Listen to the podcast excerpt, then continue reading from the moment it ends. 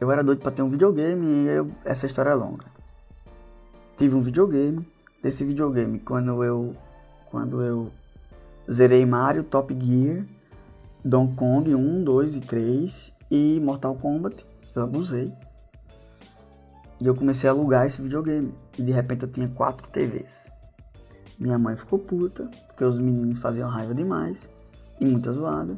Eu vendi todos os videogames e comprei um celular, mas com aquele negócio no coração, não, tem que fazer alguma coisa.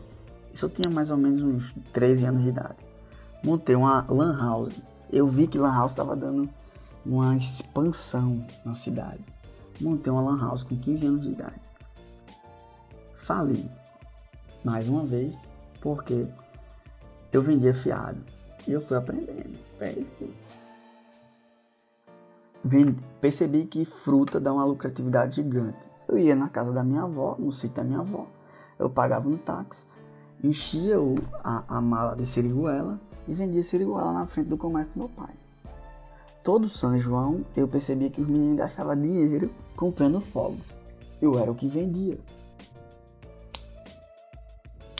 Eu vendia os fogos, os que sobravam eu gastava e o que sobrava eu tinha mais do que eles e ainda estava com dinheiro no bolso para comprar os fogos do ano que vem. Eu só começava a gastar os fogos quando eu tinha o meu caixa, cara, que nostalgia, nem tava lembrando disso.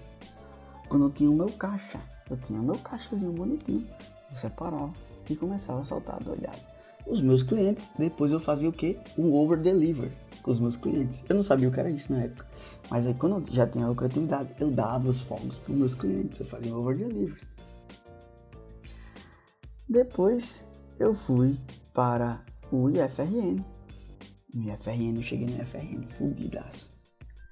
De repente, eu me tornei o cara lá no IFRN, coordenador das manutenções lá no IFRN.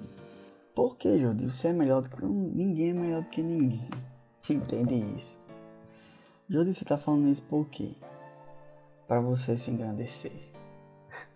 Se você falou, se você tá pensando isso, você tem problema, tá? Eu entendo, você tem alguns bloqueios mentais. A gente vai tratar isso. Só escuta até o final pra você entender. Eu queria engenharia da computação. Só que não é o que a gente quer, é o que Deus quer. Deus quis me colocar na contabilidade. Eu fui. Quando eu cheguei na contabilidade, eu percebi que os, os contadores eram muito tímidos. Inclusive eu. Então eu disse, se eu vencer a timidez, eu vou me destacar. Comecei a dar palestra. Comecei a dar palestra. Eu dei palestra desde emenda constitucional 8715 do ICMS até de timidez. Eu fiquei louco. Tem que montar minha empresa. A minha mãe dizia, você não vai montar sua empresa. Cara, antes de terminar a faculdade eu ganhava 15 mil reais por mês na contabilidade é um salário que eu vou dizer para você. Tem muito contador que passa a, a carreira todinha e não ganhava. Eu larguei tudo. Tudo.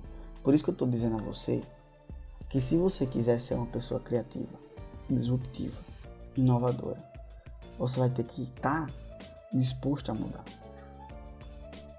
Eu digo, mas você largou tudo por quê? Porque Deus mandou. Aí depois eu vou explicar isso pra você. Teve um dia que eu acordei e Deus disse: Peça demissão e abra sua empresa. Eu disse: Como assim, Senhor? Peça demissão e abra sua empresa. Tudo bem. Assim fiz. Abri a Impulsione, a Impulsione Contabilidade, depois foi a tecnologia, depois foi a treinamento. Na treinamento eu comecei a dar treinamento de um bocado de coisa. E por último agora, a mais ou menos a gente tá exatamente faltando bem pertinho aqui de completar um ano, eu montei a Impulsione Mídia. A Impulsione Mídia. Então eu entrei em nichos completamente diferentes, trazendo criatividade.